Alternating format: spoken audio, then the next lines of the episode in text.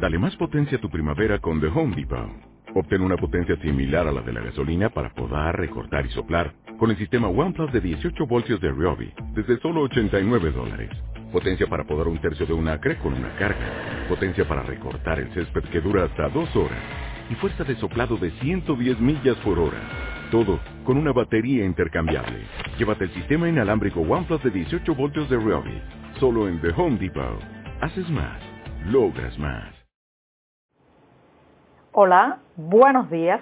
Soy Joanny Sánchez y estoy aquí en este viernes, el último día de la semana en que abro una a una las persianas de esta ventana 14 para asomarme junto a ustedes a los temas y las noticias más importantes de este 11 de octubre de 2019 aquí en Cuba. ¿Recuerdan, ¿Recuerdan el refrán que dice el que no quiere caldo pues bien, eso es lo que hemos tenido, tres tasas de continuidad durante la jornada electoral de este 10 de octubre. Por otro lado, un pueblo francés busca médicos cubanos para reabrir su maternidad y ya les contaré algunos detalles. Mientras tanto, se estabiliza el suministro de gasolina en Cuba, pero los conductores temen un nuevo déficit. Y por último, una buena noticia. Liberados dos periodistas independientes. Y bien, presentados ya los titulares, voy a pasar a revolver para tomarme el cafecito informativo. Ese que de lunes a viernes comparto junto a ustedes, recién colado, breve, un poco o muy amargo como me gusta a mí, pero siempre, siempre necesario. Después de este primer sorbito del día, en la última jornada de esta semana en que abro esta ventana, les recuerdo que pueden ampliar todos estos temas y estas noticias en las páginas del diario digital 14 y medio que hacemos desde aquí, desde dentro de Cuba. Advertir también a nuestros lectores residentes en territorio nacional que lamentablemente tendrán que hacer uso de proxies anónimos o de servicios de VPN para saltarse la censura y entrar a nuestro sitio digital desde los servidores cubanos. Y dicho esto, voy a pasar al primer tema, que es a manera de resumen, de opinión muy personal de lo ocurrido ayer 10 de octubre en La Habana, especialmente en el Palacio de las Convenciones. Como saben, el 10 de octubre es una fecha histórica en Cuba, incluso fue feriado, no había que trabajar, la mayoría de los empleados no trabajaron y eh, se eh, celebraba o se conmemoraba el 151 aniversario del inicio de las guerras de independencia en esta isla. Una jornada que fue aprovechada por el oficialismo para desarrollar un proceso electoral muy peculiar. Y digo electoral entrecomillado, aunque no puedan ver mis dedos, pero fue el proceso para elegir, designar, nombrar, ratificar, todos los verbos que quieran usar, los más altos cargos del poder en este país.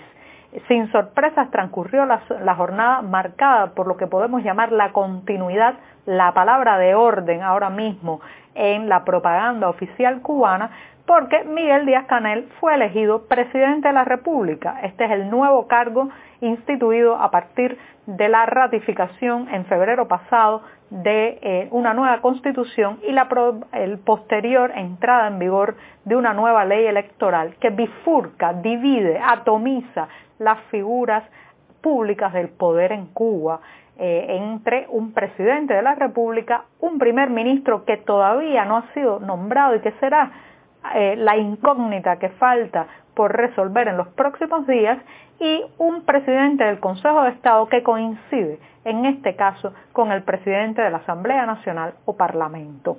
Ayer, ayer me aventuraba a hacer algunos pronósticos, pero creo que les di demasiado el voto de, eh, la, eh, del cambio. Yo pensé que iban a cambiar un poco más las estructuras, no es porque tuviera esperanzas de grandes transformaciones, pero por ejemplo coincidía con varios analistas en que eh, Esteban Lazo iba a dejar la presidencia de la Asamblea Nacional o Parlamento cubano porque su mandato ha estado caracterizado por la mediocridad, por la falta de impronta personal y había otras figuras que se estaban destacando quizás, quizás para sentarse en esa silla frente al Parlamento cubano, que les reitero, de hablar, hablar, parla muy poco, porque siempre votan o por unanimidad o por prácticamente la totalidad de la mayoría.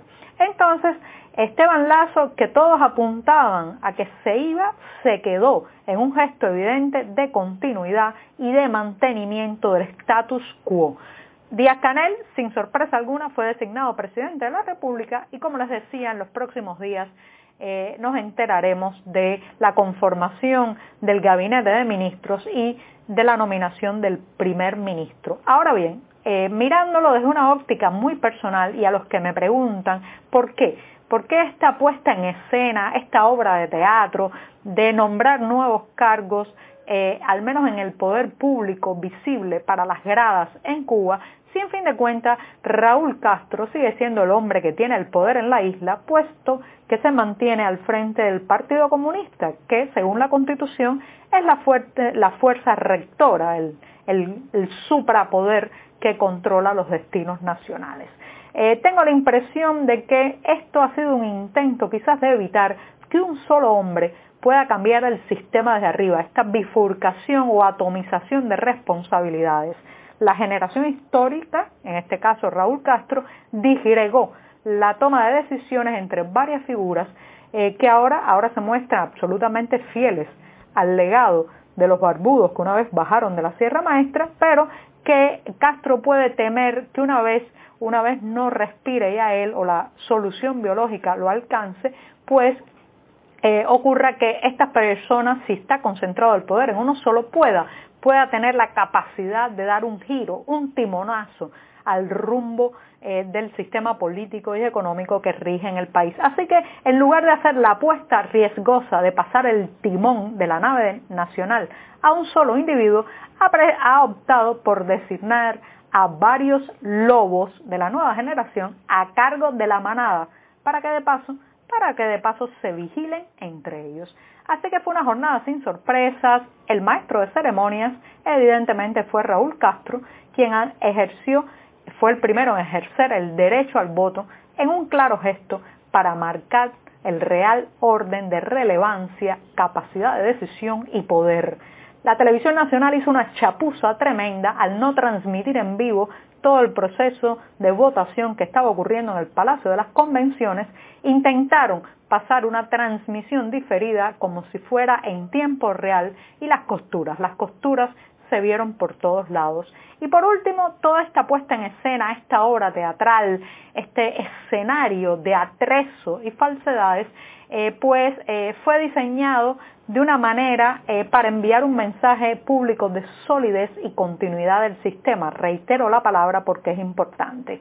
Solo, solo no pudieron controlar un detalle. El público, la gente que tenía que sentarse en las butacas y aplaudir esta obra. Mientras esto ocurría en La Habana, en el Palacio de las Convenciones, en las calles cubanas, la crisis de suministro de combustible, los problemas para transportarse, el desabastecimiento de alimentos, se robaron el protagonismo. Así que de poco sirvió tanto esmero en preparar el decorado y a los actores de este proceso electoral, y reitero el entrecomillado, si la mayoría del pueblo usó este día feriado de octubre para seguir buscando la salida, sea esta la indiferencia o la emigración. Y bien, terminada esta reflexión muy personal, me voy al segundo tema que está relacionado con Francia. La maternidad de Privas, una localidad francesa de apenas 8.000 habitantes, tuvo que cerrar el pasado 25 de septiembre por falta de personal médico. Ahora, ahora las autoridades de esta comunidad no pierden las esperanzas y miran hacia Cuba a ver si pueden salvar el centro. Así que están en negociaciones con la Embajada cubana en París para tantear una alianza temporal que permita contratar médicos de la isla y que vayan a trabajar en esta maternidad y pueda entonces este centro hospitalario reabrir sus puertas. Esta situación ocurre en medio de una gran polémica, les recuerdo, sobre el tema de las misiones médicas cubanas en el extranjero que han sido eh, reiteradamente acusadas de ser un mecanismo de esclavitud moderna, de extorsión profesional, que da amplios dividendos y recursos monetarios al oficialismo cubano, mientras los galenos y el personal médico que participa en estas misiones eh, tiene que enfrentar penurias materiales, bajísimos salarios, muchas veces cuando están en países en conflicto, riesgos para su vida por por muy poca remuneración económica. Algunos han escapado de estas misiones, son considerados por las autoridades como desertores y se les penaliza muchas veces con la imposibilidad de entrar a la isla por un periodo que puede llegar hasta los ocho años. Ahora, ahora es diferente porque esto es Europa, Francia.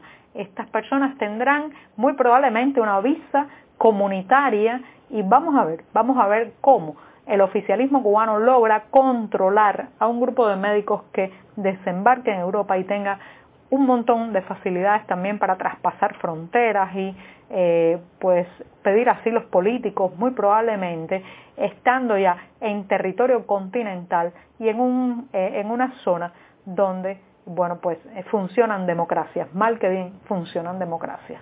Y bien, con esto me voy al tercer tema que tiene que ver con la gasolina. Recuerdan, recuerdan las largas colas de los últimos días en los servicentros o gasolineras de toda la isla. Eso se ha aliviado un poco a partir, a partir de la llegada de varios cargueros eh, venezolanos con petróleo, claro está, eh, que han arribado a la isla en los últimos días y han aliviado un tanto la situación de crisis energética que se vive desde principios del mes de septiembre. Los conductores están eh, desconfiados, suspicaces, comprando y comprando combustible para almacenar porque temen que en estos vaivenes de los barcos que llegan o no llegan, pues eh, haya otros días con larguísimas colas para comprar gasolina. Por otra parte, no se han dado muchos detalles de estos barcos que llegan, pero lo cierto es que parecen estar eh, todos ellos bajo el paraguas de una colaboración, y aquí también uso el entrecomillado, que tiene mucho de subsidio petrolero por parte de Venezuela hacia Cuba. Mientras el país suramericano se desangra por la crisis, por el colapso económico, por eh, la ausencia muchas veces de alimentos y de medicamentos, la isla, la isla sigue enganchada a ese cordón umbilical que es el petróleo venezolano. Y con esto me despido con una buena noticia. Los periodistas independientes y activistas Iliana Hernández y Boris González Arenas fueron liberados ayer en la tarde tras haber permanecido en prisión más de 24 horas, o más bien en una estación policial. Eh, las autoridades esperaron a que terminara el proceso del Palacio de las Convenciones, el proceso de designación de los altos cargos del gobierno para liberar a estos dos periodistas. Así que bienvenidos de vuelta y a reportar y a informar. Y bien, con esto me despido. Hasta el próximo lunes. Muchas gracias.